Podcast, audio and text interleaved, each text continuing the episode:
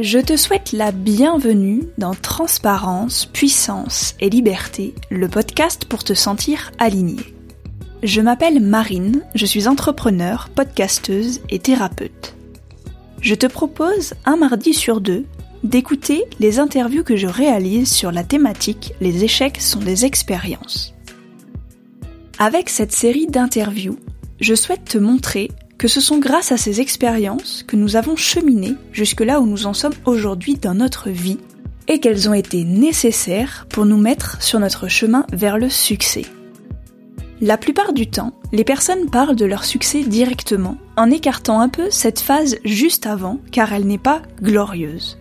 Mais je suis convaincue qu'en exposant notre vulnérabilité au monde, nous avançons plus facilement et rapidement sur notre chemin de vie, et que c'est une force qu'il ne faut pas sous-estimer.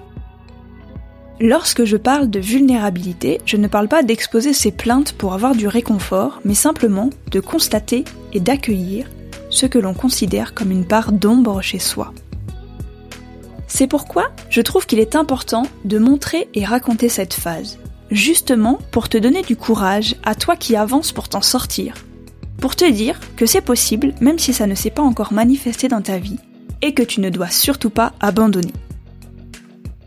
Pour ne manquer aucun épisode, je t'invite à t'abonner sur ton application de podcast préférée. Ainsi, tu apprendras petit à petit à lâcher prise, renaître, déployer tes ailes et t'épanouir en étant toi, tel un phénix transparent, puissant et libre.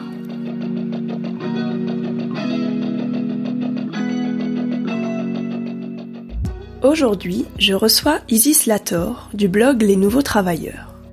Dans cet épisode, Isis se livre du côté professionnel et du côté personnel. Elle t'explique à la fois son parcours, les leçons qu'elle a apprises et les actions qu'elle a effectuées pour rebondir dans sa vie d'entrepreneur. Elle te parle aussi de sa situation personnelle actuelle dans ses relations amoureuses ce qui est très vulnérable de sa part et qui donne matière à réfléchir sur la façon dont le couple et le célibat sont inscrits dans la société. Ce qu'elle te partage aujourd'hui permet de se rendre compte que la manière dont on chemine sur notre voie professionnelle et sur notre voie personnelle peut être différente, mais que le fait d'avancer sur l'une peut aider à avancer sur l'autre. Enfin, elle te confie ce qu'elle retient d'important de ses expériences et pourquoi revenir à soi est une clé pour s'épanouir. Je te souhaite une merveilleuse écoute et je pose l'intention que chaque mot qui résonne pour toi s'imprègne dans ton corps et te permette de lâcher prise, de t'aligner et de manifester ta vie en étant toi.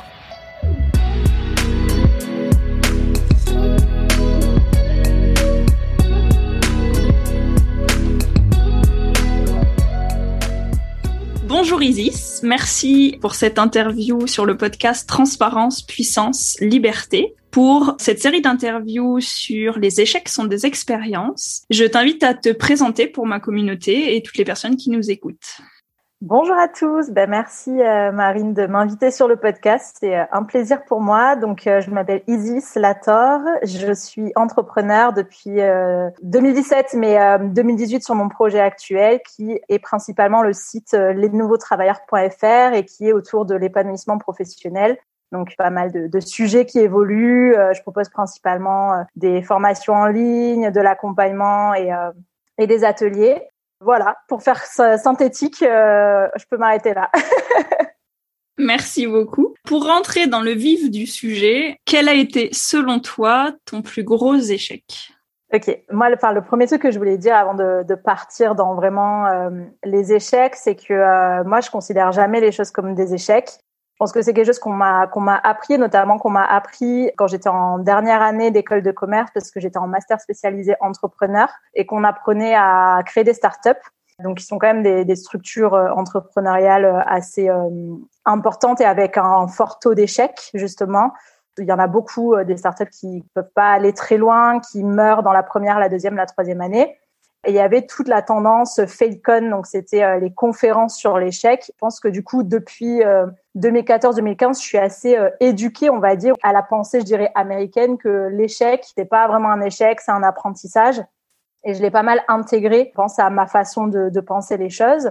Ce que je peux dire, en fait, c'est plutôt, je pense que les gens verraient comme un échec dans mon parcours, même si moi, je le considère pas forcément comme tel. Mais après, moi, ce que je mettrais à la place du mot échec qui s'en rapproche le plus, pour moi, ça va être les émotions de quelque chose dont j'ai honte qui s'est passé dans ma vie, dans mon parcours, un, moment peut-être dont j'ai honte. Et ça peut être aussi euh, quelque chose qui a créé de la déception, c'est-à-dire que j'avais peut-être une attente. Je me disais, je pense que ça va se passer comme ça, et finalement ça s'est pas passé comme ça, et j'ai mis quelque chose d'émotionnel dessus. Je pense qu'on le ressent peut-être comme un échec quand on met de l'émotion, parce que si on le voit juste comme un test, en mode bah tiens je vais tester A, je vais tester B, à la fin on se dit ok bah c'est A qui a marché, c'est pas B, et puis basta. Mais moi je suis quelqu'un d'assez émotionnel, donc je mets quand même voilà, j'ai eu de la déception, j'ai eu de la désillusion, j'ai eu de la honte. Donc, je pense que mes échecs, ils se situent dans ce cadre émotionnel-là. Et donc, pour être euh, concrète, moi, j'en ai euh, deux à donner. Donc, euh, comme je te disais, j'avais d'abord pensé à celui pro parce que tu m'avais contacté via les nouveaux travailleurs, mais quand on a discuté en off tout à l'heure, j'ai pensé à un autre qui est plus perso. Donc, je vais commencer par le pro. Je pense que moi, mon plus gros échec entre guillemets du point de vue de la société, ce serait euh, le fait que j'ai pas réussi à gagner ma vie avant ma troisième année euh, d'entrepreneuriat. Pourquoi je peux le classer dans la case échec alors que on dit quand même qu'il y a beaucoup d'entrepreneurs qui même arrêtent leur entreprise avant trois ans, avant cinq ans, ou qui ne réussissent pas entre guillemets avant trois ou cinq ans. Mais moi, en fait, là, ça c'est ce qu'on va, on dit dans certaines structures d'accompagnement aux entrepreneurs. Mais moi, ce que j'avais entendu, c'était plutôt euh, via la formation que j'ai faite en blogging professionnel. Donc c'est euh, grâce à ça, on va dire que je me suis lancée là-dedans parce que euh, ça m'a donné une méthode pour apprendre à faire ce métier. Et donc j'ai suivi la méthode pas à pas. Et la, la méthode disait que c'est prévu pour être au moins fait en sept mois. Donc, euh, il n'était pas prévu que je gagne de l'argent avant sept mois. Et moi, j'avais même poussé le truc à un an. Je m'étais dit, la première année, je cherche même pas à gagner d'argent. Je, je, passe mon temps à construire ma communauté. Et c'était une année très confortable parce que euh, non seulement je touchais le chômage, mais en plus, j'avais pas prévu de gagner d'argent. Donc, j'avais pas du tout cette pression-là. donc, c'était vraiment la belle vie. Et c'est l'année où je suis partie en Amérique latine être digital nomade. Donc, c'était vraiment ma meilleure année. et en fait, dans cette formation, moi, ce que j'ai retenu qu'on m'a donné comme information, c'est que, voilà, une fois qu'on a construit sa communauté, on nous disait de créer une grosse formation en ligne. Donc, l'idée, c'était de créer quand même quelque chose assez imposant, potentiellement plusieurs centaines d'euros, voire euh, plusieurs milliers. Et on nous donnait les, les retours de blogueurs précédents de combien ils avaient gagné. Alors, je pense qu'on a un cerveau sélectif, donc on retient ce qu'on a envie de retenir. Moi, j'ai retenu que le, en gros, ce à quoi je pouvais m'attendre, c'était un chiffre d'affaires de 10 000 euros à mon premier lancement, d'après le nombre d'abonnés que j'avais, d'après le fait que ça répondait à un besoin, enfin voilà. Et en fait, j'ai gagné 2 000 euros dans ce premier lancement. Ou plus exactement, j'en ai gagné 4 000, mais comme j'avais mis en place un remboursement possible sous euh, un ou deux, euh, sous deux mois, je crois, euh, ben, j'ai eu des demandes de remboursement. Donc en fait, c'était, je pense, un double échec dans le sens où un, non seulement j'avais pas gagné 10 000 euros, j'avais gagné moins de la moitié, et en plus j'ai eu euh, moitié de, de demandes de remboursement sans savoir pourquoi parce que je demandais pas de justification. Et euh, moi, ce qui s'est passé à ce moment-là, c'est que en gros, je l'avais vendu en pré-vente, donc je n'avais créé que le premier module et je m'étais dit, bah voilà, après je gagne l'argent et ensuite je crée la suite. Sauf que c'était une formation imposante en termes de, de contenu. Il y avait beaucoup de contenu, il y avait beaucoup de choses à créer je me suis mis un timing ultra serré et en fait euh, l'erreur que j'ai faite à ce moment-là, ça a été de pas me dire bah à partir de tel chiffre d'affaires je la fais ou en dessous je la fais pas parce que là je me suis retrouvée dans une situation où pour 2000 euros euh, j'ai pas du tout été bien payée pour le travail que j'ai fait et en plus à la fin j'avais plus envie et j'ai même euh, remboursé au prorata parce que j'ai mis six mois à livrer les derniers modules, j'ai même pas voulu les faire. Je leur ai dit, euh, j'ai été honnête et j'ai arrêté et je suis passée à autre chose. Donc voilà et donc suite à ça, bon certes, moi j'étais, je en fait, je me suis vraiment senti, le mot pour moi à ce moment-là, c'était désillusion. C'était même pas la déception, la honte, c'était la désillusion. Je me suis dit, j'ai l'impression qu'on m'a fait croire que tout le monde, genre que moi aussi, euh, à 100% sûr, ça, ça se passerait, je gagnerais 10 000 euros. Ou alors c'est moi qui y ai cru parce que j'ai quand même assez confiance dans mes capacités à réussir à faire les choses. Et donc moi, je m'étais dit, bah voilà, ça va marcher. je travaille bien, euh, ça répond à un besoin, etc. Et donc, euh, comme ça n'a pas été le cas, derrière, ma réaction par rapport à ça, ça a été, bon, bah, premièrement, j'ai quand même fourni la formation, pas jusqu'au bout, mais j'ai quand même fourni euh, aux personnes qui étaient là. Donc, j'ai quand même créé le contenu. La deuxième réaction, c'est que euh, je n'ai plus jamais réouvert les ventes pour cette formation, ce que aujourd'hui je considère comme une erreur, parce qu'en fait, je suis partie, je me suis dit, je me suis, voilà, je me suis beaucoup remise en question en me disant, mais pourquoi ça n'a pas plus marché que ça?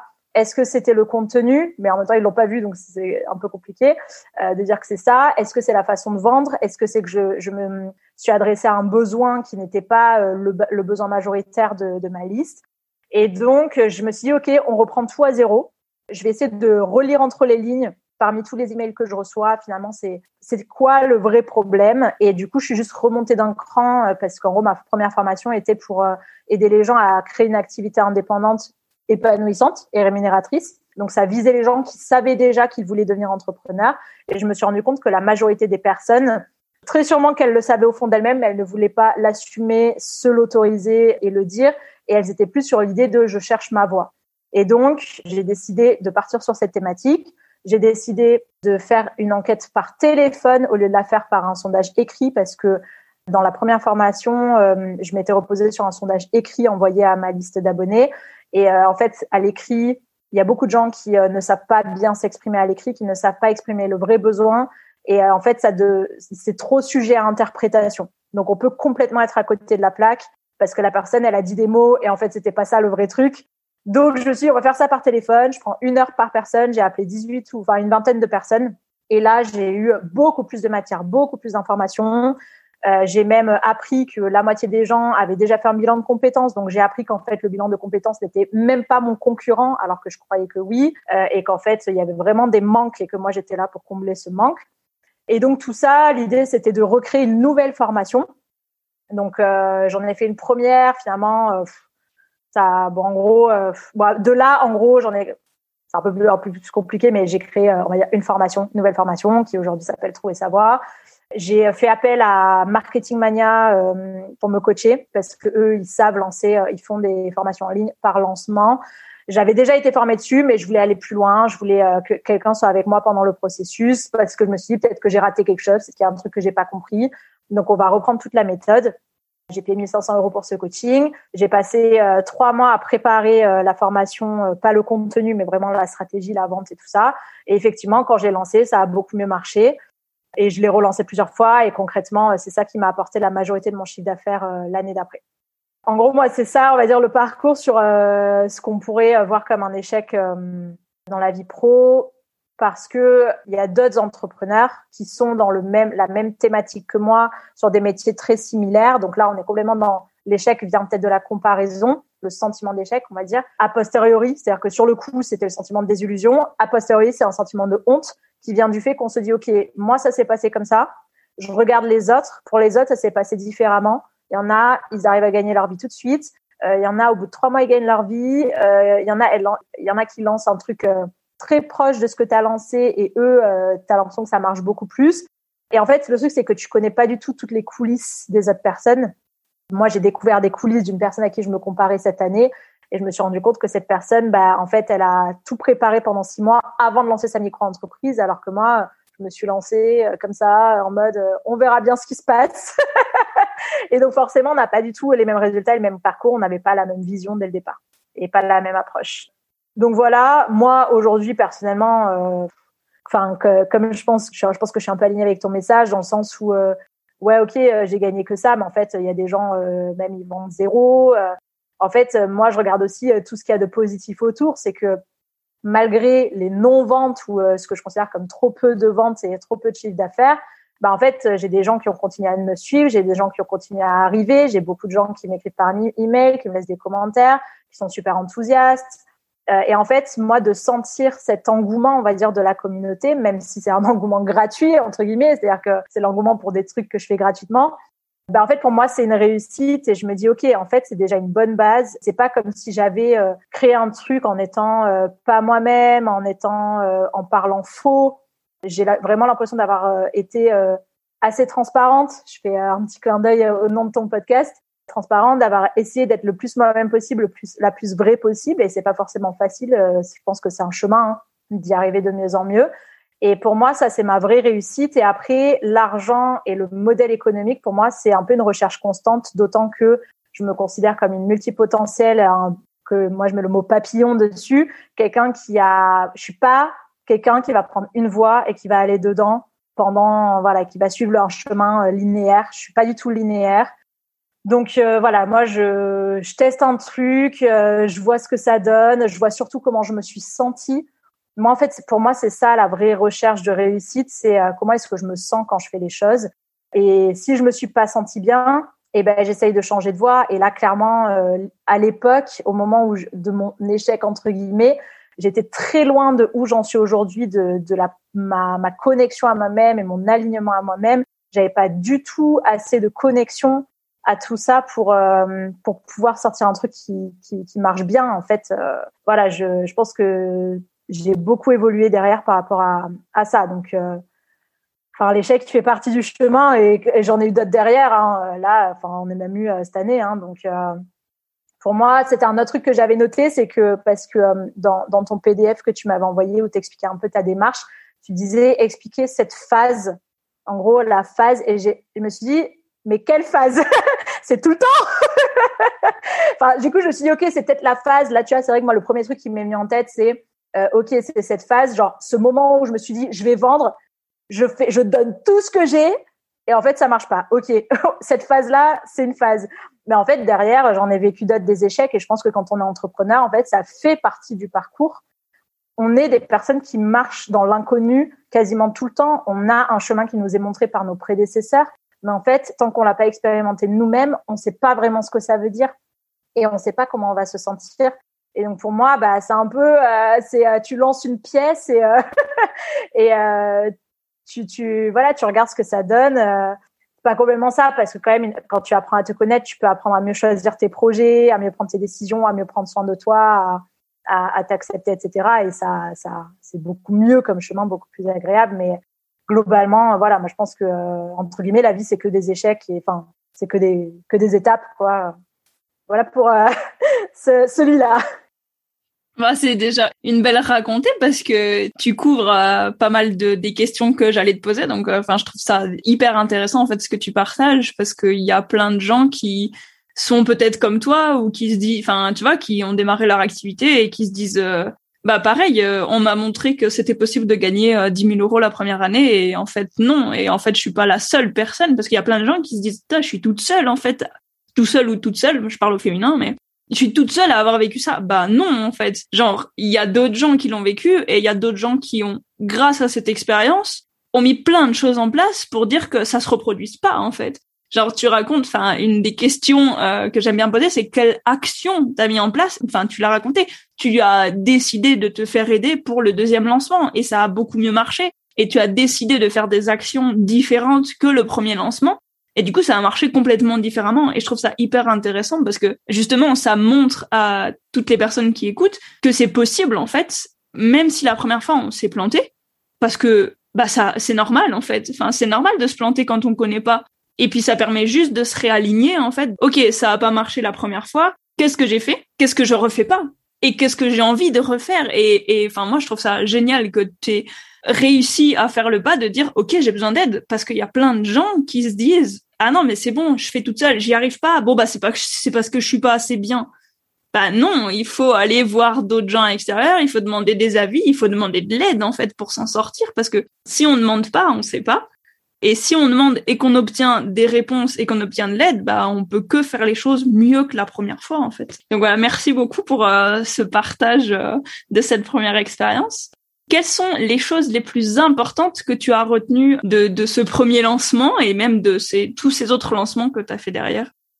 En fait, je pense qu'il y, a plein plein de choses, mais les premières choses qui me viennent à l'esprit, c'est, euh, enfin moi en gros les leçons que j'ai tirées, on va dire d'un point de vue très entrepreneurial. Genre là, si je devais donner des conseils aux gens qui veulent devenir entrepreneurs, que moi j'ai appris via cette expérience, c'est euh, premièrement, là, si je devais recommencer, je commencerais beaucoup plus petit. C'est-à-dire que là, je comprends pourquoi on m'a dit de faire une grosse formation parce qu'en fait, clairement, tu crées une formation qui coûte 2000 euros.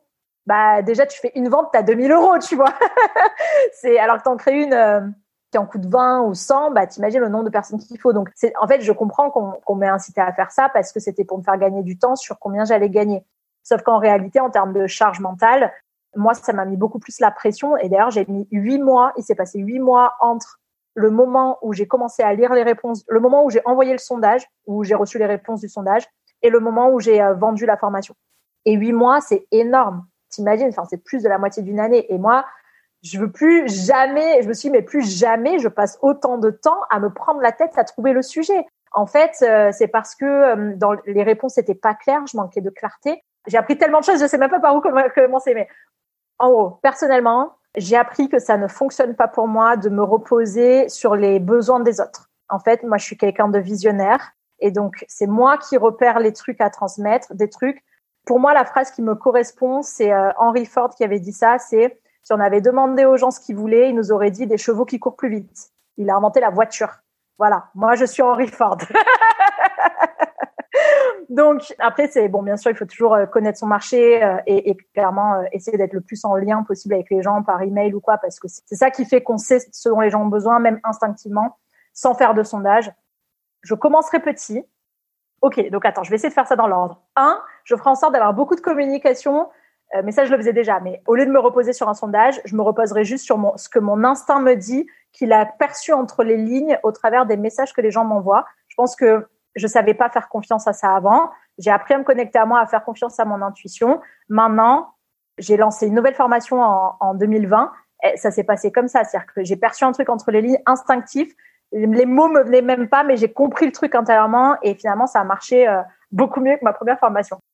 Ensuite, je commencerai petit, donc euh, je me dirais au lieu de faire un, une énorme formation euh, de 50 vidéos, je commencerai par un truc de trois vidéos de, je sais pas, 20 minutes chacune ou euh, une heure chacune, un petit truc, un petit problème qui concerne quand même ma, ma communauté.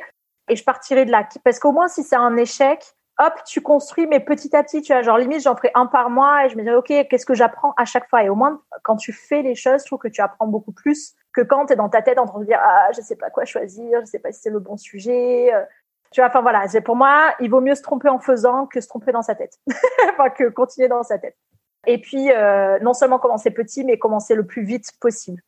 Moi, je suis quand même contente de la première année que j'ai passée à construire ma communauté, mais en vrai, je me dis, ça aurait été cool de commencer un peu plus tôt parce que bah j'aurais commencé à gagner de l'argent un peu plus tôt, j'aurais commencé à comprendre, à avoir mon échec plus tôt, et donc j'aurais pu euh, finalement gagner de l'argent plus vite. Au final, ça m'a pas, c'est pas grave, tu vois, ça m'a pas tant pénalisé que ça.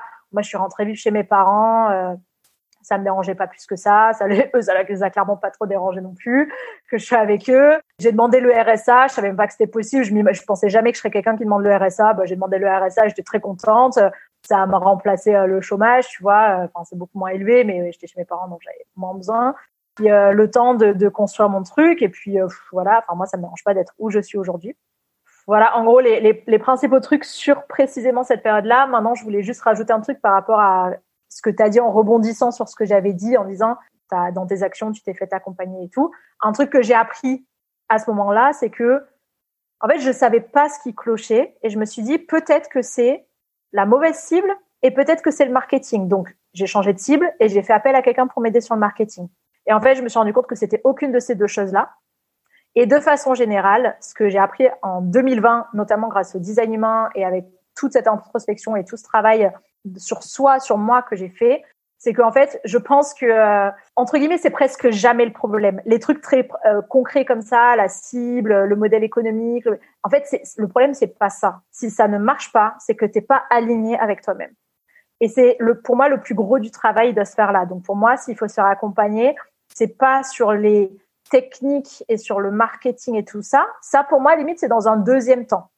Mais dans un premier temps, c'est réussir à se connecter à soi, à savoir pourquoi on est fait, qu'est-ce qui nous fait vraiment pas vibrer ou et honnêtement moi-même je continue euh, à chaque fois je crois que j'ai trouvé mon truc mais c'est mon truc pendant deux jours et après je change tu vois mais c'est pas grave parce que pendant deux jours je suis trop heureuse et je crée des nouveaux trucs. Et enfin, c'est un chemin permanent. Je pense que c'est c'est de l'affinage, tu vois. C'est au fur et à mesure ça s'affine. Donc euh, mon plus grand conseil, euh, mon plus grand retour euh, sur mes trois années d'entrepreneuriat, c'est en fait ce qui compte le plus, c'est la connexion à soi, c'est comprendre qu'est-ce qui fait, c'est l'écologie personnelle. Donc qu'est-ce qui fait que je me sens bien dans ce que je fais et que je suis pas stressée par mon travail et que ça me fait pas chier de faire mon travail et deuxièmement, c'est qu'est-ce que un peu la mission quoi finalement, quels sont les formats que je vais kiffer faire, quels sont les sujets que je vais kiffer faire? Et apprendre à faire confiance à soi, à son intuition, à accepter qui on est et à essayer de suivre ça le plus possible.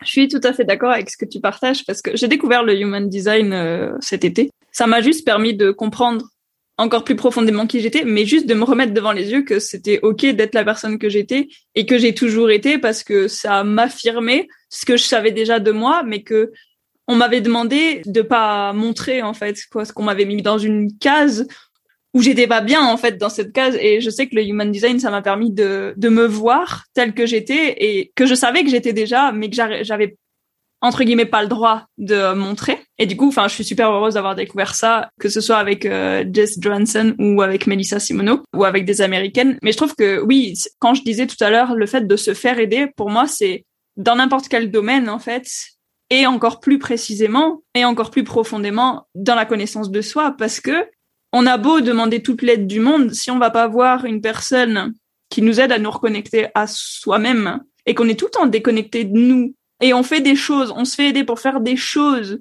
qui sont complètement à l'opposé de nos valeurs profondes, en fait, ça peut quand même pas marcher. Enfin, je suis persuadée que que si tu es aligné avec qui tu es, l'abondance elle afflue dans ta vie. Point. Il y a, y a même pas d'autre, il y a même pas à tergiverser sur ça. Si tu es aligné avec ce que tu fais, tu es content de te lever le matin, tu es en joie dans tout ce que tu fais, dans tout ce que tu crées, même s'il y a des moments où tu sens que c'est la galère et tout ça, et que tu te rappelles au fond de toi que c'est pas pour toi que tu le fais, c'est pour les autres, c'est pour partager aux autres, c'est pour aider les autres, bah en fait, tu te rends compte que genre c'est trop important ce que tu fais et donc tu peux pas arrêter. Et du coup, si t'es aligné avec ce que tu fais, oui, ça marche. Mais si t'es pas aligné avec ce que tu fais, enfin, ça marchera jamais en fait. Enfin, ça peut marcher, mais bonne chance pour être heureux dans sa vie. Enfin, je sais pas. Moi, je trouve que si t'es pas, si t'es pas aligné avec ce que tu fais, je trouve que c'est difficile d'être heureux vraiment profondément. Tu peux montrer une phase heureuse de toi à ton entourage, mais au fond de toi, tu sais très bien que ça te convient pas ce que tu es en train de faire. Donc voilà, se faire aider par des gens qui s'y connaissent, que ce soit en human design, des psychologues, des hypnothérapeutes comme moi ou euh, ou des coachs. Enfin, je veux dire, c'est pour moi c'est hyper important en fait de d'apprendre à se connaître et du coup de trouver sa voie et du coup derrière de faire une vie professionnelle et une vie personnelle qui nous correspond profondément. Donc euh, ça, enfin, ça rejoint vraiment ce que tu dis. Je trouve ça hyper intéressant. Merci beaucoup pour ton partage en tout cas. Du coup, Isis, est-ce que tu veux nous partager euh, l'autre échec que tu as, dont tu as parlé tout à l'heure? Ouais. Donc euh, l'autre, il est plutôt dans la, la, sphère vie sentimentale. Donc je pense que c'est un échec qui d'ailleurs est beaucoup plus vulnérable pour moi à partager parce que de façon générale dans ma vie, je suis très bien dans ma vie pro et euh, limite elle c'est un pilier énorme dans ma vie et euh, ma vie sentimentale est une portion beaucoup plus petite en fait euh, voilà c'est beaucoup moins un pilier. Et pour cause donc justement c'est difficile de le voir comme un échec puisque c'est plutôt un état de long terme mais c'est toujours lié à ce sentiment je dirais de alors là ce serait la honte et c'est par rapport à la, à la, à la norme sociétale. Moi en gros je considère que j'ai toujours été célibataire. C'est-à-dire que, en fait, célibataire dans le sens où je n'ai jamais été dans une relation longue, je n'ai jamais été en couple. Ma, relation la plus longue, c'est quand j'étais en CM2 et qu'elle a duré toute l'année scolaire et qu'on se parlait pas et qu'on se faisait même pas de bisous. et j'en ai euh, une autre collège qui, euh, pareil, avait duré euh, plusieurs mois. On va dire à partir du lycée, voilà, on va dire ma moyenne de relation, ça a été entre euh, trois semaines, j'ai fait trois semaines, un mois, euh, enfin voilà. Et donc pour moi, c'est pas vraiment des relations, c'était euh, un début de dating. Voilà, on t'es pas arrivé au stade où tu considères que tu es dans une relation, que tu es en couple.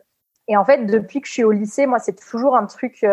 j'ai toujours été un peu obsédée par le fait qu'il fallait être en couple.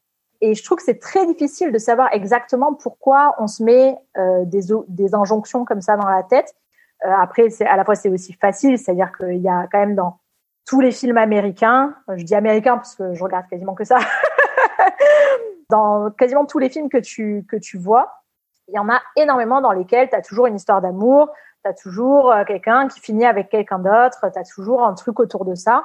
Et puis bon après tu vois aussi les gens autour de toi, tu vois en fait tu vois la logique, c'est-à-dire que tu as été élevé par des parents, tu vois un couple déjà toute ta vie tu as eu un couple Enfin, moi, mes parents sont pas séparés, donc toute ma vie, j'ai vu un couple qui est resté ensemble. Et voilà. Et donc, en fait, moi, quand j'étais, j'étais toujours obsédée par ce truc de, à partir du lycée, je me disais, euh, faut que je sois en couple, faut que je sois en couple, faut que je sois en couple. Donc, pourquoi est-ce que euh, moi, je enfin, je le vois pas aujourd'hui, je le vois pas comme un échec. Je le vois comme quelque chose, une situation qui est encore difficile à accepter pour moi.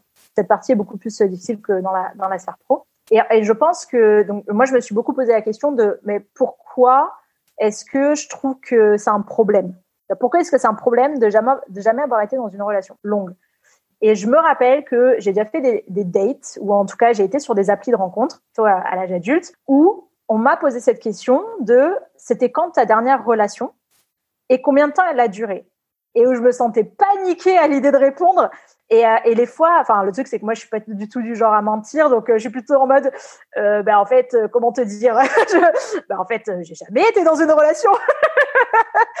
et, et, en fait, de voir sur le visage des gens ou dans leurs réactions, dans leurs mots, qu'en fait, c'est malvenu et qu'en fait, il y a un peu ce truc de ah, en fait, qu'est-ce qui se cache derrière le, fait que tu n'as jamais été en relation? Est-ce qu'en fait, tu es une chieuse? En fait, c'est un peu ça, tu vois, tu...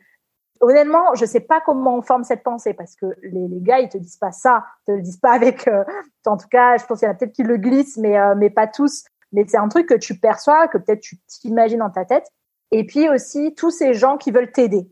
C'est vraiment une médaille de revers. C'est-à-dire que les gens veulent t'aider, c'est-à-dire qu'ils t'aiment et qu'ils veulent ton bien et ton bonheur, tu vois. Mais en fait, pourquoi est-ce qu'ils veulent t'aider? Ça veut dire que s'ils veulent t'aider, c'est qu'il y a un problème. Donc ça veut dire que être pas dans une relation, c'est un problème.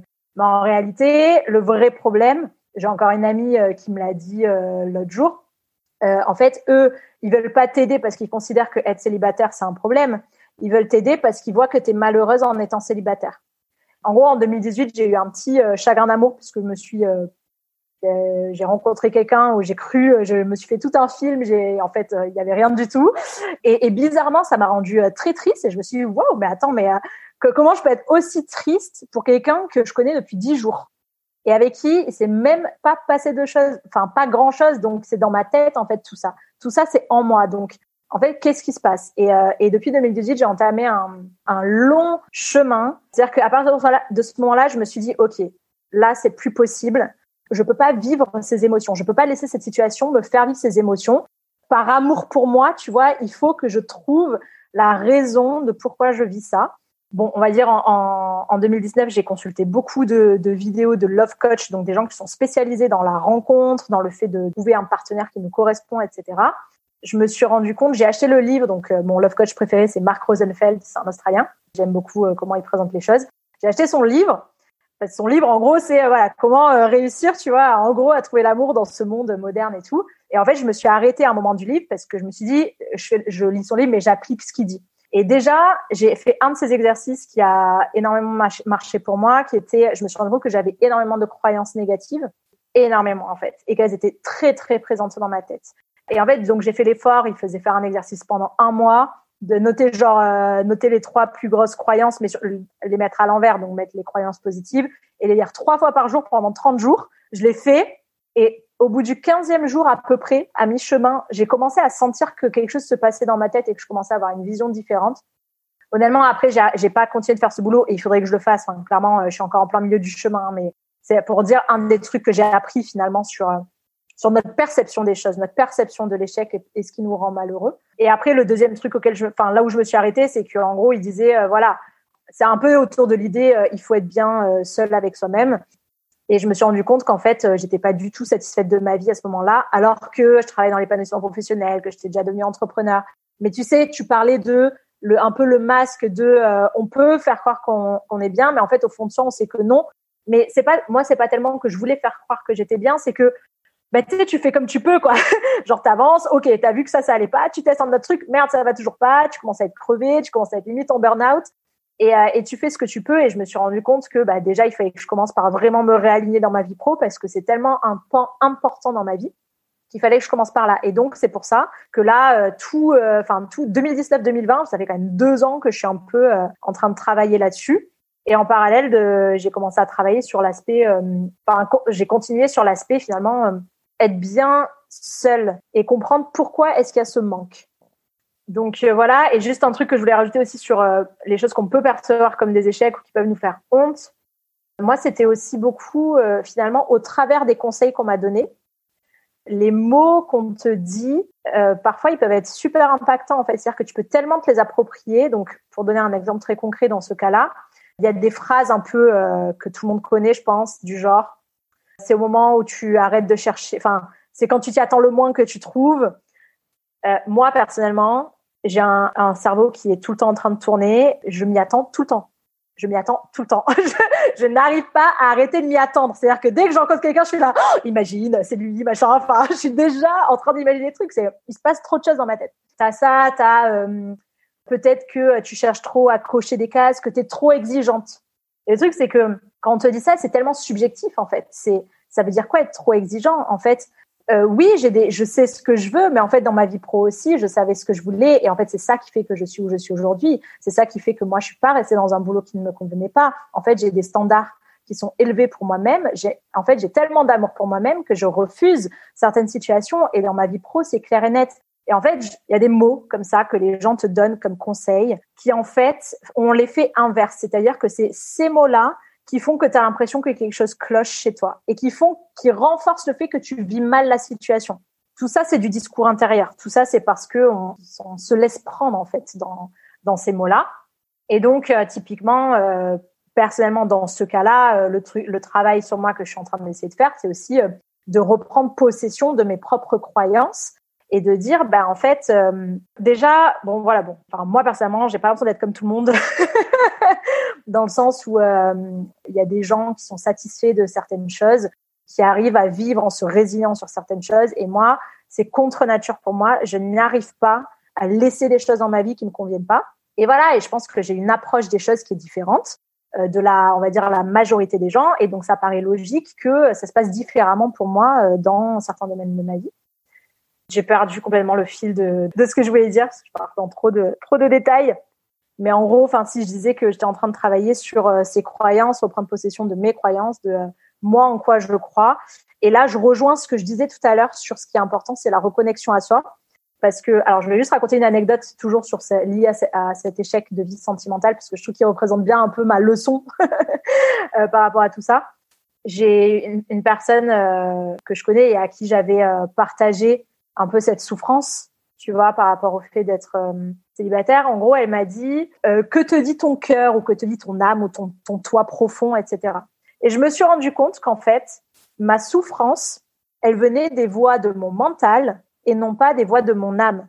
Pour me reconnecter à mon moi profond, mon âme, je prends un carnet, j'ai besoin de faire par écrit. Donc je pose la, j'écris la question et après, genre, je ferme les yeux et j'essaye de me dire, OK, qu'est-ce que je sens? C'est quoi les mots qui me viennent? C'est quoi la phrase qui me vient? Et j'écris et j'essaye de dénouer le truc comme ça et j'essaye d'entendre un truc qui vient genre de l'intérieur, genre à l'intérieur de mon corps ou en plein milieu, tu vois, et qui vient pas de mon cerveau. Et je me suis rendu compte que les messages qui venaient quand j'écoutais ça étaient pas du tout les mêmes que ceux qui me faisaient souffrir. Euh, les messages qui me venaient euh, de mon âme, de mon moi profond, c'était des messages super puissants en mode euh, je me sentais super puissante, je me sentais être une personne géniale, je me disais mais en fait je suis tellement une personne géniale que je mérite quelqu'un d'absolument génial et donc c'est normal. Il y a très peu de personnes qui sont comme ça, donc c'est normal que ce soit compliqué de la trouver.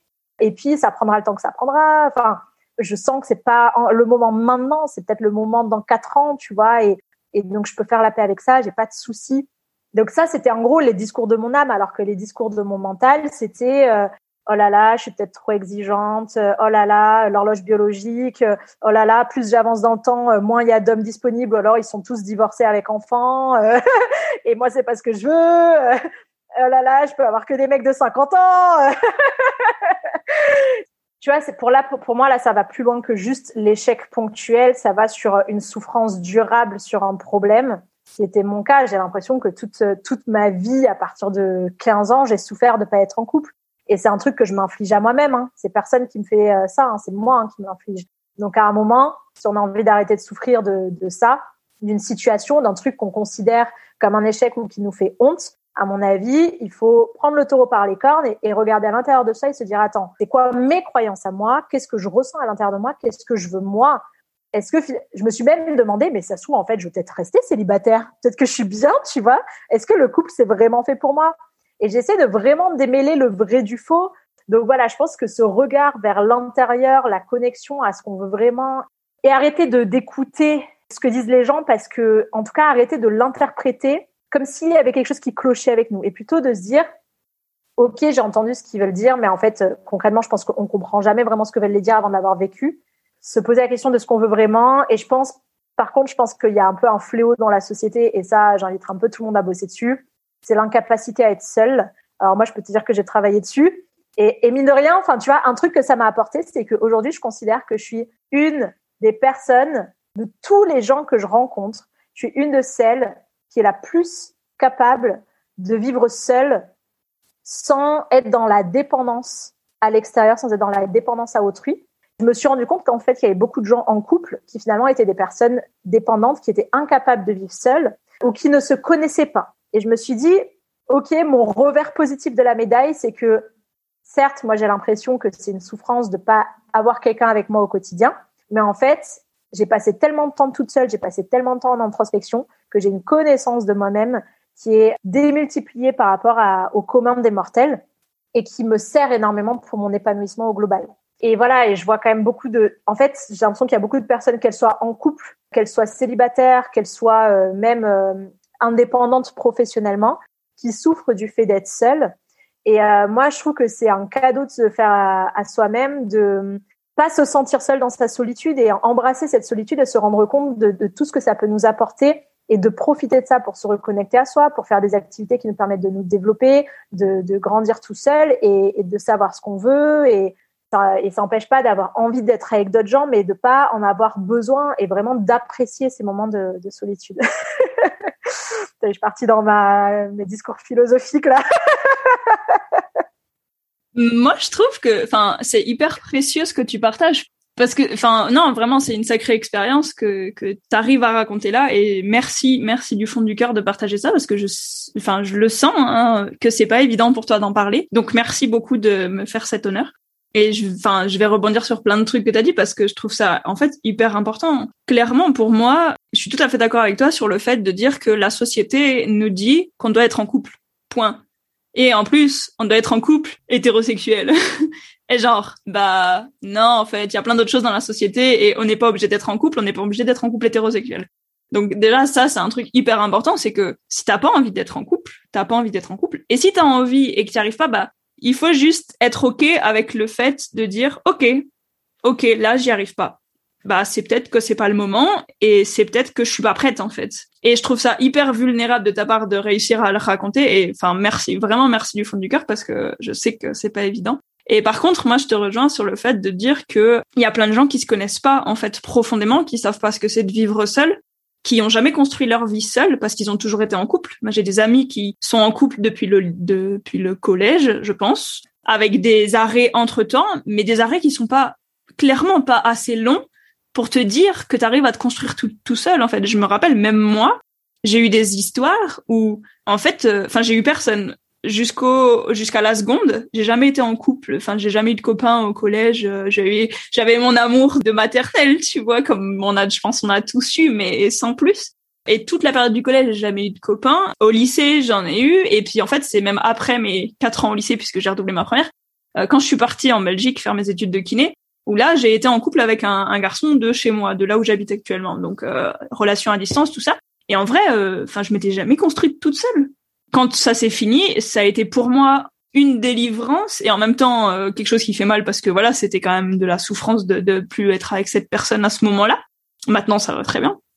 Mais du coup, j'ai appris à me construire un peu toute seule et puis je suis retombée dans une relation où ça s'est pas bien fini non plus et en fait euh, ça a été encore plus dur parce que j'ai fait le deuil des deux relations avec la fin de la deuxième tu vois et maintenant je me dis bordel ça m'a appris plein de choses sur moi en fait. Déjà ces relations. De ce que je ne voulais plus dans ma vie en fait. C'est enfin pour moi c'était hyper important de me rendre compte que ça je le voulais plus dans ma vie. Et ensuite j'ai appris à découvrir qui j'étais.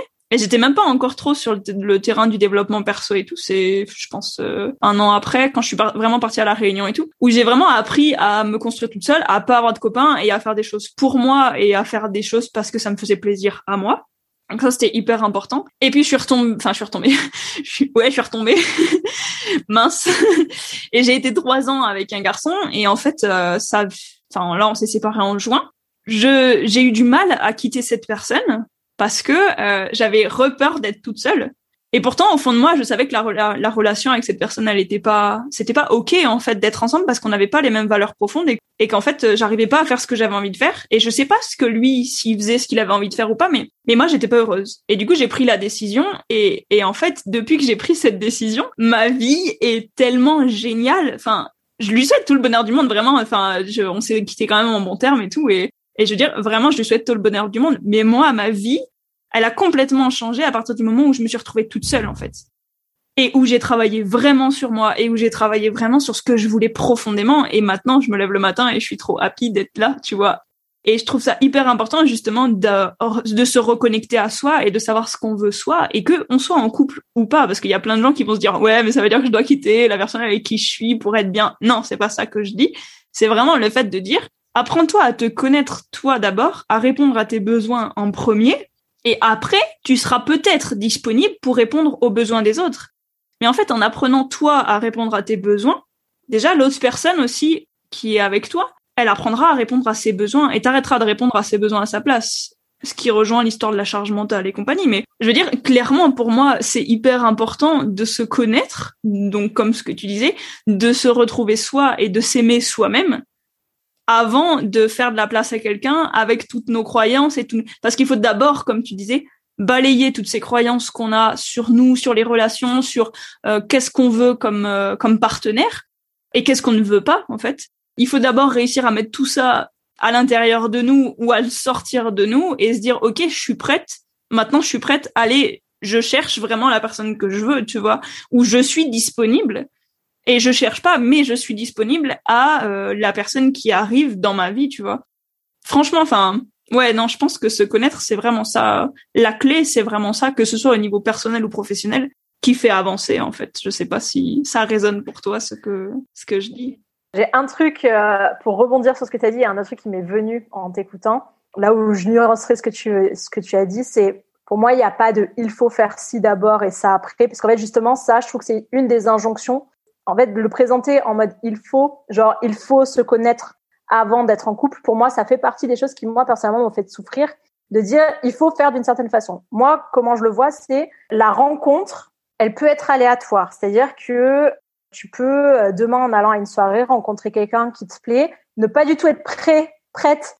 Tu vois, je pense que connaître ses besoins, c'est un chemin qui est tellement long. Enfin, franchement, je pense que même au bout de notre vie, on n'a toujours pas compris euh, entièrement qui on était, entièrement tous nos besoins. Donc, tu vois, je trouve ça compliqué de dire, il faut d'abord se connaître soi avant d'être en couple, parce qu'en fait, je pense qu'on n'a jamais fini de se connaître, on n'a jamais fini de comprendre des choses, et que finalement, bon bah, si on est célibataire, on, on l'apprend seul, c'est-à-dire que ce qui va nous permettre de repérer nos besoins, c'est nos interactions euh, avec notre travail, avec notre environnement, avec les gens.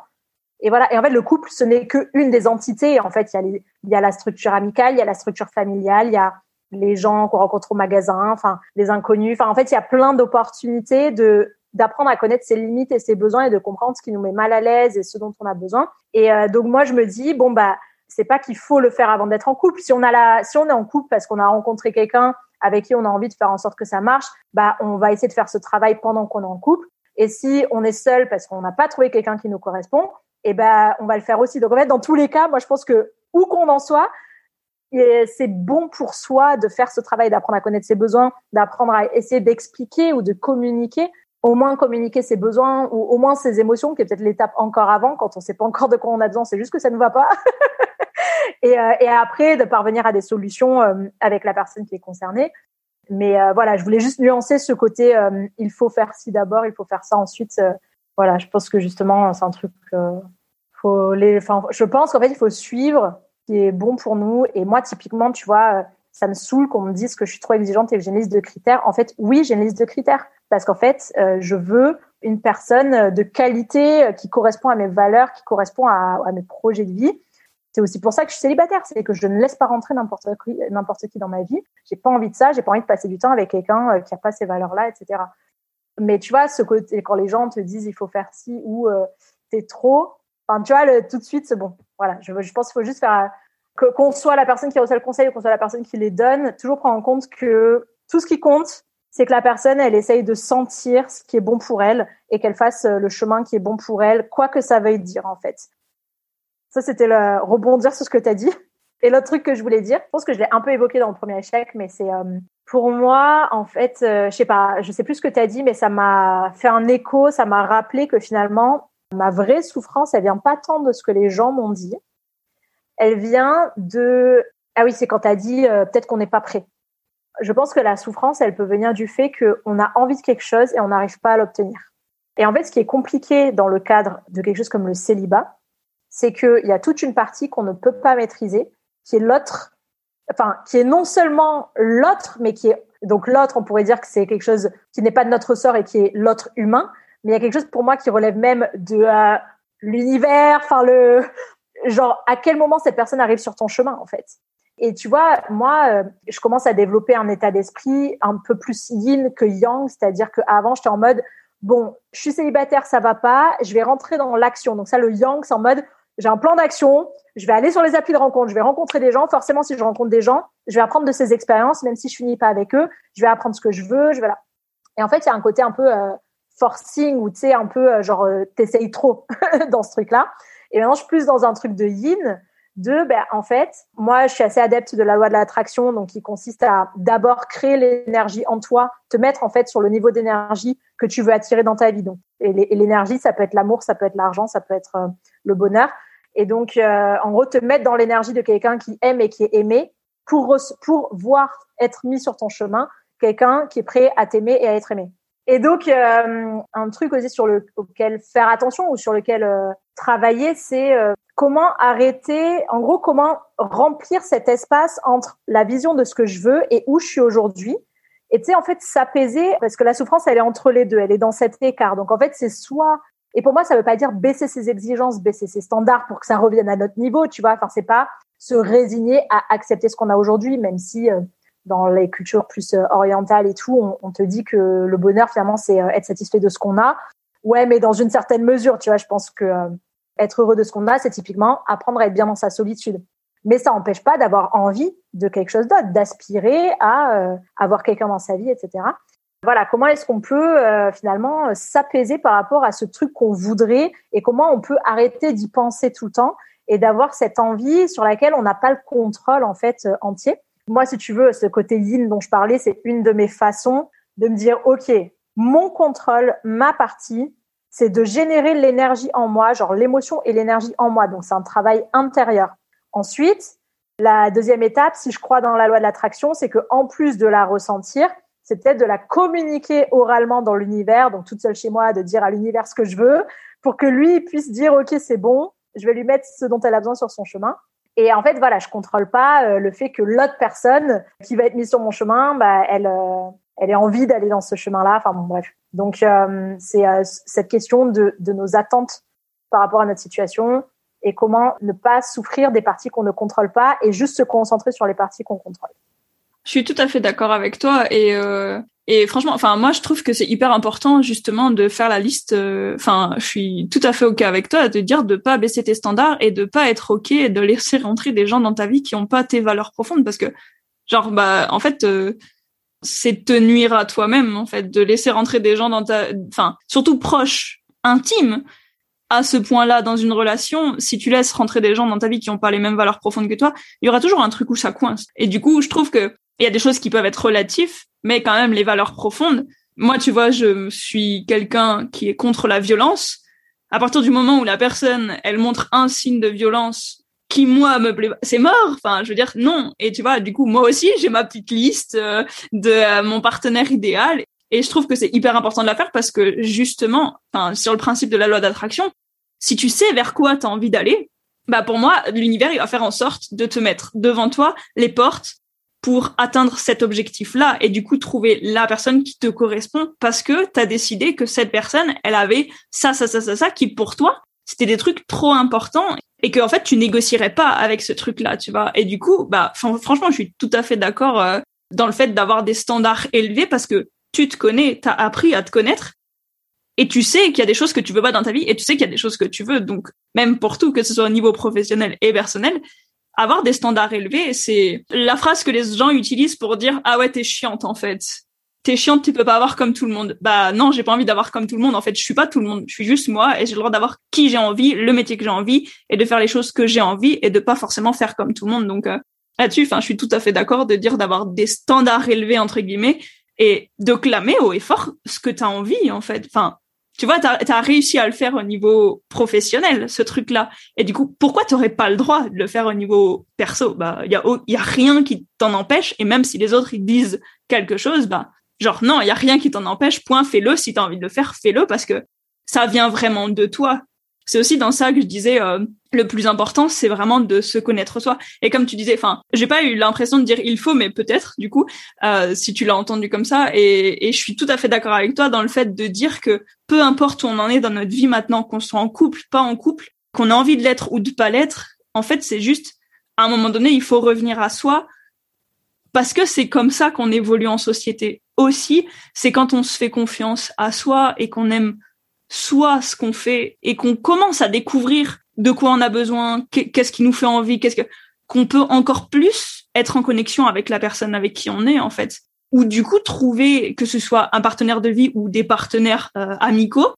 Si tu sais ce que tu veux dans ta vie non ouais je trouve c'est trop important de dire si tu te connais toi tu sauras encore plus ce que tu veux. Donc, si tu te connais toi, tu sais ce que tu veux marquer sur ta liste euh, pour obtenir ton partenaire idéal, tu vois. Et je trouve, enfin, vraiment, je trouve ça hyper important et hyper intéressant ce que tu as partagé du coup euh, par rapport à ça parce que bah, je vois qu'on n'a pas du tout le même euh, background sur les relations et je trouve ça hyper intéressant en fait de montrer aux gens que ce que les autres nous disent et veulent nous donner comme conseil, c'est ce qui s'applique en fait à leur vie avec leur expérience et leurs souvenirs de ce qu'ils ont appris eux et que nous, on va recevoir les informations d'une certaine façon avec nos souvenirs, notre réalité à nous, et que parfois l'autre personne, elle veut pas faire quelque chose de négatif, et que nous, on a tendance à percevoir des choses peut-être négativement parce que dans notre réalité actuelle, ces mots-là, ils sont négatifs pour nous parce qu'on est en souffrance, tu vois, ou ils projettent des peurs que eux ils ont sur nous, et en fait ces peurs en nous, elles se réactivent,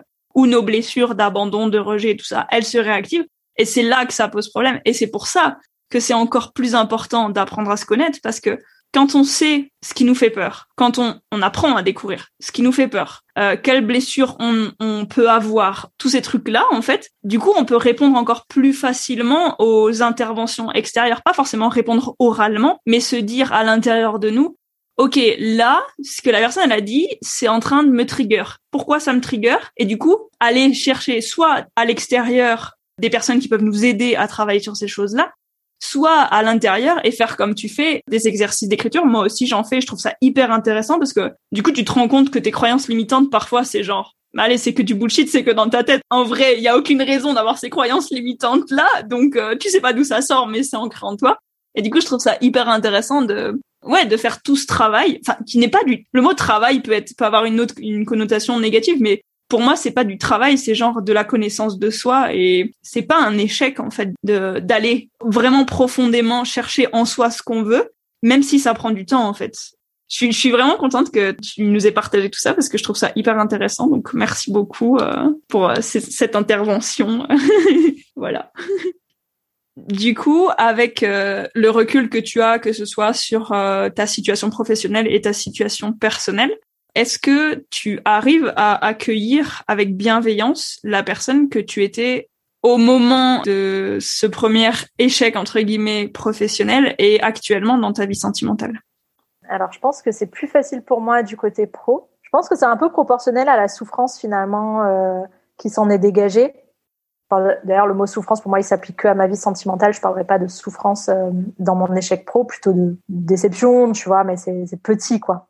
En tout cas, dans moi, dans la, mon chemin entrepreneurial, je trouve ça normal, tu vois, de d'être un peu dans cette phase de test. Et là, c'est clairement mon éducation startup, tu vois, je pense qu'il parle. Et, euh, et, tant mieux, tu vois, je suis contente d'avoir reçu cette éducation parce que oui, je pense qu'aujourd'hui, euh, bon, bah, c'est con de pas avoir fait différemment, mais euh, finalement, comme ça me va très bien où je suis aujourd'hui et tout le chemin que j'ai parcouru, je me dis, bah, c'est très bien que j'ai vécu ça parce que justement, maintenant, je peux justement expliquer pourquoi d'abord ça a été un échec et comment j'ai fait ensuite pour que ça aille mieux. Et donc de ce côté-là, ça va. Pour la partie euh, sentimentale, je sais qu'aujourd'hui, je m'autoflagelle encore beaucoup. Et en fait, je pense que je le fais beaucoup plus. Tu sais, avec le recul, on a une vision euh, déformée de, de ce qu'on a fait par le passé. Et en fait, en fait, je sais très bien que sur le coup, j'ai pris exactement la bonne décision pour moi, la bonne décision sur le coup. Et en fait, c'est, je ne fais que me culpabiliser et avoir des regrets par rapport à mon passé parce que maintenant euh, je me j'ai toujours ce côté souffrance qui me dit euh, bon euh, ça serait bien que ça commence à arriver tu vois quand même la rencontre là. C'est bon. Et, et, donc comme c'est cette partie que je contrôle pas à défaut de contrôler cette partie j'ai tendance à à me remettre en question sur mon passé, à me dire qu'est-ce que ça aurait donné si ça avait été différent? Tu vois, si et si lui, je lui avais avoué ce que je ressentais pour lui, est-ce qu'on serait pas toujours ensemble aujourd'hui? Euh, Est-ce que je serais pas cette personne avec qui euh, il est euh, et avec qui il vient d'avoir une petite fille, tu vois Enfin, ou telle personne, voilà. Et si telle personne, je l'avais mieux accueilli, est-ce que finalement, j'aurais pas vécu une belle histoire d'amour avec lui? Donc, tu vois, je peux pas dire que dans cette partie-là, à 100%, j'ai de la compassion pour cette personne. Je sais que c'est ce que je dois faire. En fait, je sais que c'est une des étapes par lesquelles je dois passer pour faire la paix avec mon passé, me dire que ce, que j'ai fait à ce moment-là était la bonne chose. Je le sentais avant, tu vois, c'est avec c'est bizarre que maintenant, tu sais, j'ai ce regard sur le passé euh, qui soit négatif alors qu'avant c'était pas le cas. Et donc voilà, je pense que euh, pour moi c'est un des efforts, un des travaux sur moi que je dois faire euh, pour faire la paix avec ça et pour être prête à accueillir aussi la suite. Donc voilà, donc j'ai commencé et je sais au fond de moi que j'ai pris la décision avant et donc en fait, je m'en veux pas vraiment, mais euh, je pense que c'est plus euh, les fois où je retombe dans la souffrance ou euh, tu sais, je retombe dans cet état d'esprit. Là, je vais pas faire l'exercice tout de suite après notre audio, mais ça fait partie des trucs qui sont sur ma liste. Enfin, pour moi, c'est un long chemin de trucs à travailler sur ça. Ça fait partie des choses que je compte faire pour faire en sorte d'aller mieux dans dans cette partie-là de ma vie. Merci beaucoup. Et du coup, vu comme tu es encore dans le cheminement au niveau personnel, la prochaine question, c'est plus au niveau professionnel, comme ça je sais que ce sera plus facile pour toi d'y répondre.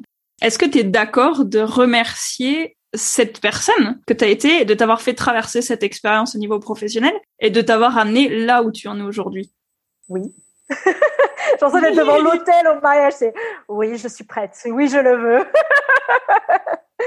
non, mais en vrai, je l'ai déjà, enfin, je l'ai déjà fait, tu vois, c'est-à-dire que T'as en tête, c'est un peu les, étapes clés de, ton parcours entrepreneurial. Pour moi, les étapes clés, c'est surtout les moments où j'ai lancé des trucs euh, payants pour euh, gagner ma vie avec, parce que je trouve que c'est marquant euh, finalement les choix que tu as fait à ce moment-là, comment ça s'est passé, le résultat. Et voilà, et je me dis, c'est vrai qu'en fait, moi, je suis tellement dans cette remise en question perpétuelle pour apprendre de ce qu'il se passe, mais même tous les jours, hein, j'écris plusieurs fois par jour dans mon journal ou quoi. quand je sens qu'il y a un truc particulier, tu sais, j'ai vachement de recul et de conscience en fait par rapport à tout ça. Donc euh, oui, je suis, euh, enfin, moi je, je, remercie cette personne euh, d'avoir vécu ça parce que j'ai appris des chouettes trucs qui me servent aujourd'hui et c'est clair qu'on peut avoir un million de chemins différents en prenant un million de décisions différentes. voilà, le chemin il a été ce qu'il a été. De toute façon, on peut pas le changer, donc c'est marrant. Enfin, tu sais, je m'écoute et je suis en train de penser à ce que j'ai dit juste avant sur la vie sentimentale et je me suis dit c'est fou que je tiens pas du tout le même discours. dans un domaine et dans l'autre. Mais euh, c'est bien, tu vois. La sphère professionnelle de ma vie me montre où je dois en arriver, euh, où j'aimerais en arriver dans ma sphère euh, sentimentale. Ça me montre la voie, tu vois. j'allais dire, peut-être que tu réécouteras l'épisode et que ça te fera quelque chose, mais t'as vu, rien qu'en le disant, tu t'es rendu compte parce que je me suis dit, en vrai, c'est hyper important justement de faire ce parallèle. C'est que t'as vu, t'es capable de le faire au niveau professionnel et, et je trouve que tous les toutes les personnes qui nous écoutent, c'est hyper important pour elles d'entendre ça. C'est que c'est ok qu'il y ait des histoires dans notre vie qui soient pas au même niveau en fait, qu'il y ait des choses qu'on arrive à faire plus facilement que d'autres. Et oui, clairement, la sphère personnelle, la sphère sentimentale, c'est quelque chose où on a plus de difficultés à évoluer rapidement et à se remercier parce que déjà on nous l'apprend pas. On nous apprend au niveau de la sphère professionnelle parce que on fait des études toute notre vie entre guillemets et on est formaté pour avancer sur ce côté-là. Et en fait, personne nous apprend à avancer dans notre sphère personnelle. Et du coup, c'est normal que ça prenne plus de temps. Mais je trouve ça hyper intéressant que tu fait toute seule le parallèle entre ce que tu disais euh, sur ta sphère euh, pro et sur ta sphère perso parce que justement, ça montre que c'est ok de pas être au même niveau, et c'est encore mieux de réussir à s'en rendre compte. Et du coup, peut-être que c'est un déclic et peut-être que ça va changer plein de choses en fait derrière dans ta vie. Et c'est parfois juste ce déclic qui te permet de faire les bonnes actions, entre guillemets, bonnes actions, qui t'amènent vers vraiment ce que tu as envie, tu vois. Franchement, merci parce que parce que j'aurais pas fait le meilleur parallèle que tu viens de faire en fait. ouais, non, c'est c'est intéressant. Et du coup, pour finir, ça c'est la petite question podcast. Qu'est-ce que ça représente? Qu'est-ce que ça signifie pour toi la transparence, la puissance et la liberté? Ah oui. Alors, je vais prendre mes anti-sèches parce que j'ai réfléchi à la question avant le podcast, donc je vais prendre ce que j'ai noté. Moi, la transparence pour moi, c'est le fait de dire vrai, de ne pas enjoliver les choses. En fait, enfin, dire vrai, c'est dire sa vérité parce que il euh, n'y a pas une vérité. C'est pour moi, c'est que des perceptions. Donc en fait, c'est moi en tant que personne qui dit quelque chose. Est-ce que quand je suis en train de le dire, je le dis avec transparence, c'est-à-dire que je donne l'entièreté des aspects. Euh, je suis pas en train de transformer le discours pour, euh, on va dire, plaire à la personne qui le reçoit. Et en plus, ça serait basé sur euh, ce que je pense qu'elle veut entendre. Mais je pense qu'on a un peu des, euh, par exemple, dans mon activité, enfin, tu vois, où j'envoie une newsletter par semaine, c'est quand même une question que que je me suis posée à peu près toutes les semaines. Et à chaque fois que j'ai écrit des articles, à chaque fois que j'ai écrit un contenu, je me suis posé la question est-ce que je suis vraiment en train de dire ce que j'ai vraiment envie de dire et est-ce que je suis en train de dire le vrai truc? Et je pense qu'on, moi, j'ai appris à être. Euh, je suis déjà quelqu'un d'assez transparent de base.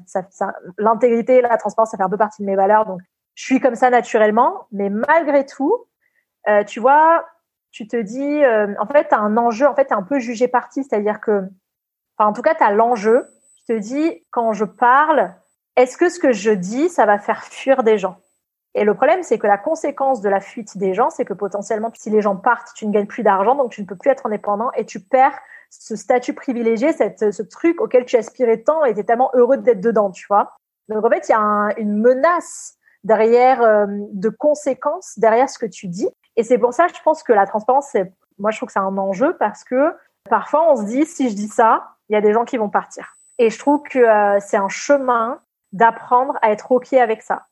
Et en fait, déjà d'être sûr que ce qu'on dit, voilà, de décider peut-être le degré de transparence qu'on a envie d'avoir, euh, parce que la vulnérabilité c'est pas forcément facile. Et euh, bon, je vais donner un exemple concret par rapport à ça. Moi, tu vois, dans mes newsletters, je suis, en fait, je donne plus, euh, presque plus les coulisses que euh, je parle de façon subjective au lieu de parler de façon factuelle. Et quand on parle de façon subjective, dans un souci de transparence, pour moi c'est ça, c'est dans un souci de transparence, je parle de façon subjective pour dire euh, voilà ce qui s'est passé, mais en fait le factuel peut être aussi de la transparence. Le danger du subjectif, c'est que tu mets ton émotion à toi et que du coup l'interprétation que les gens vont avoir de cette émotion, elle n'est pas de ton ressort et en fait il y a des gens qui face à l'émotion réagissent par émotion et donc moi tu vois parfois quand j'ai fait part, moi par transparence, je voulais montrer par exemple, bah, il y a des fois où je suis à fond tu vois, euh, je suis, euh, je pète la forme et j'hésite pas à ce que ça se sente dans mon email. Et il y a des fois où je suis pas en forme et vraiment, je vis, c'est 50-50 quoi. Et donc je fais, je fais en sorte d'être transparente là-dessus. Sauf que en face, tu as des personnes qui soit sont touchées par le fait que tu montres les deux versants de la médaille, soit tu as des personnes qui te font moins confiance, qui euh, trouvent que t'es pas crédible parce qu'en fait elles voient elles voient ça comme de la faiblesse et euh, voir qui enfin une fois j'ai reçu une réponse d'une personne qui m'a dit, euh, je sais pas, un truc du genre, euh, enfin, même pas bonjour ni merde, hein, bien sûr, mais qui m'envoie un mail euh, en réponse à ma newsletter. Euh, c'est quoi cet email super déprimant, deux points d'exclamation, un truc, un truc comme ça. Et je veux dire, c'est son droit de ressentir ça. Mais en fait, c'est pour montrer ce que ça peut créer comme conséquence, ce qu'on dit, transparence ou pas transparence, hein, que, que ce que je dis ce soit vrai ou pas, ça peut avoir cette conséquence. Mais voilà, donc pour moi, la transparence, ça veut dire être dans son vrai à soi. Mais je pense qu'on n'est pas obligé d'être dans le subjectif, on peut être dans le factuel. Le vrai, ça peut être aussi j'ai fait ci, j'ai fait ça, ça reste vrai, tu vois, c'est du factuel. Et les gens sont libres d'avoir leur propre interprétation. Voilà ce que ça veut dire pour moi. Euh, la puissance pour moi, c'est euh, pour moi la puissance, c'est un résultat de l'alignement avec soi-même. Parce qu'en fait, moi, c'est personnellement, c'est l'émotion que je ressens quand je suis alignée, et l'alignement pour moi, il va, il vient, c'est un coup tu fais un truc, t'es aligné, un coup tu fais un truc, tu t'es désaligné. Euh, je peux être là en train d'écrire dans mon journal et je suis tellement prise par ce que je suis en train d'écrire, ça me paraît tellement vrai, tellement moi que je me sens super puissante. J'ai trop confiance dans le fait que ouais, c'est ça et que ouais, je vais y arriver. Et tu sais, la puissance pour moi, c'est de se sentir, c'est une espèce de super confiance en soi. C'est de se sentir ultra capable de réaliser de grandes choses.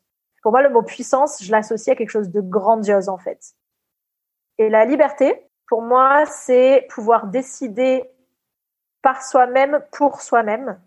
Donc en gros, c'est ne pas devoir demander la permission, c'est ne pas être en fait, c'est être libre de faire et être libre de ne pas faire. Donc, être libre de faire, de prendre des initiatives, de mener tous les projets que j'ai envie de faire euh, sans euh, qu'il y ait quelqu'un pour me dire que j'ai le droit ou que j'ai pas le droit, ou que c'est bien ou que c'est pas bien. Genre, j'ai envie, je le fais. Pour moi, ça, c'est la liberté. Et la liberté de ne pas faire, c'est dire, j'ai pas envie de travailler, je ne travaille pas. J'ai mes règles, je suis fatiguée, je ne fais rien et je voilà et j'ai le droit tu vois et donc c'est cette liberté euh, de ne pas faire ou en tout cas de ça veut dire finalement respecter son écologie personnelle, respecter quelque chose qui est en accord avec soi.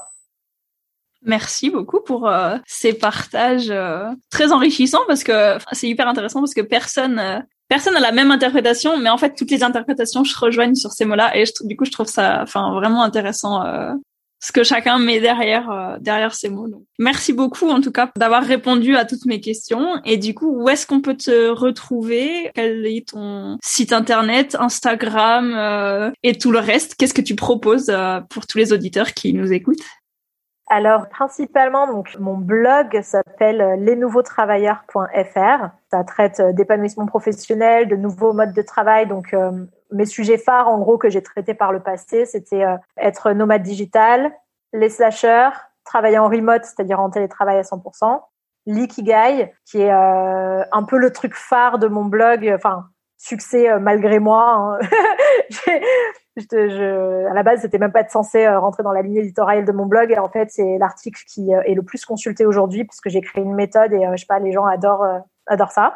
Donc euh, l'ikigai, il y a toutes les thématiques euh, trouver sa voie, il y a des trucs euh, beaucoup sur l'entrepreneuriat et plus précisément le solopreneuriat. Donc en fait, le fait d'être indépendant et vraiment ce côté gérer les trucs soi-même.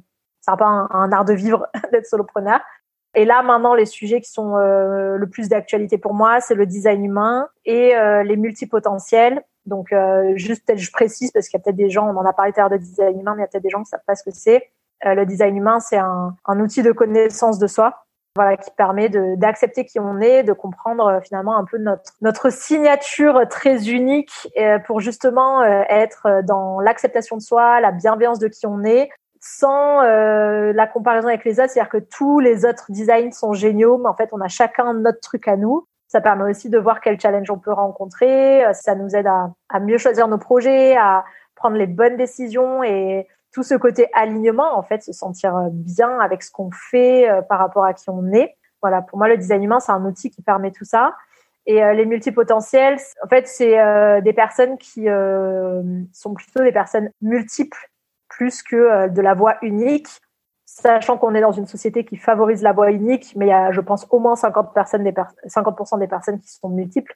Donc d'où euh, beaucoup de, de souffrances de personnes qui sont obligées d'être mises dans des postes fixes ou des cases et des étiquettes fixes alors qu'elles sont multiples. Et donc c'est pour ça que moi d'ailleurs, euh, quand, quand, je vois une question euh, de pour se présenter, je suis toujours là, waouh, ouais, je sais pas par quoi commencer. J'ai tous ces toutes ces multiples étiquettes qui me viennent. Tu vois, je suis là, bon, je dis quoi?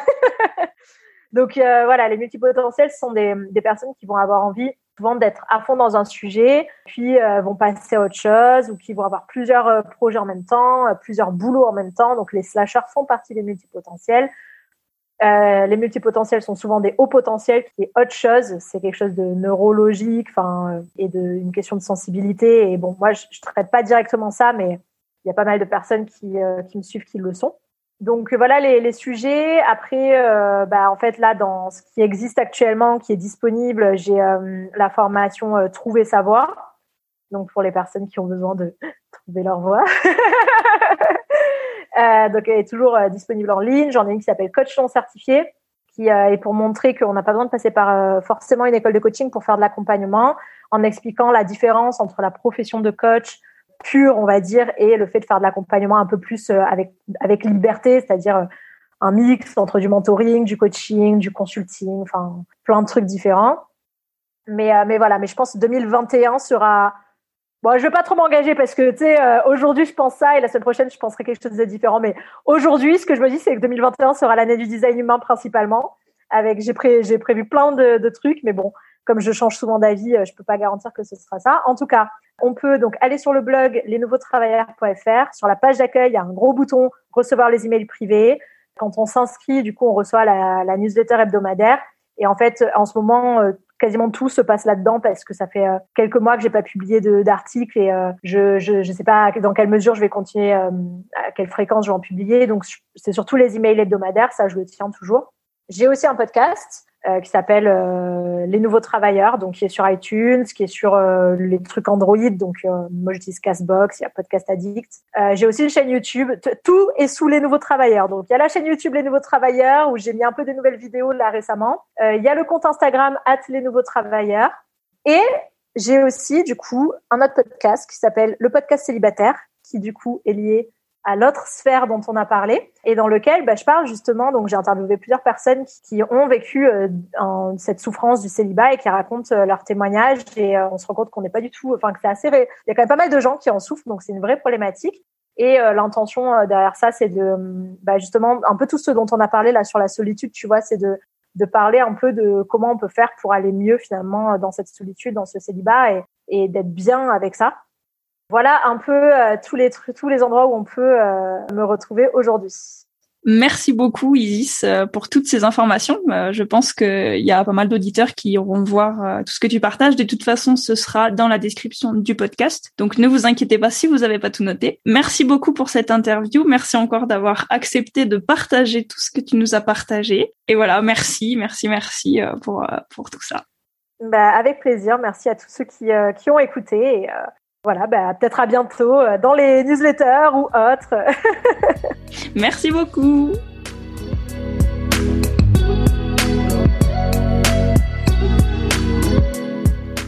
Merci d'avoir écouté cet épisode jusqu'à la fin. Tu peux le retrouver sur le compte Instagram du podcast et télécharger toutes les notes qui y sont associées. Si tu souhaites rester connecté à TPL ou faire découvrir ce podcast à ton entourage, je t'invite à le commenter ou le partager. Tu peux également le noter sur ton application préférée comme Apple Podcast ou Spotify.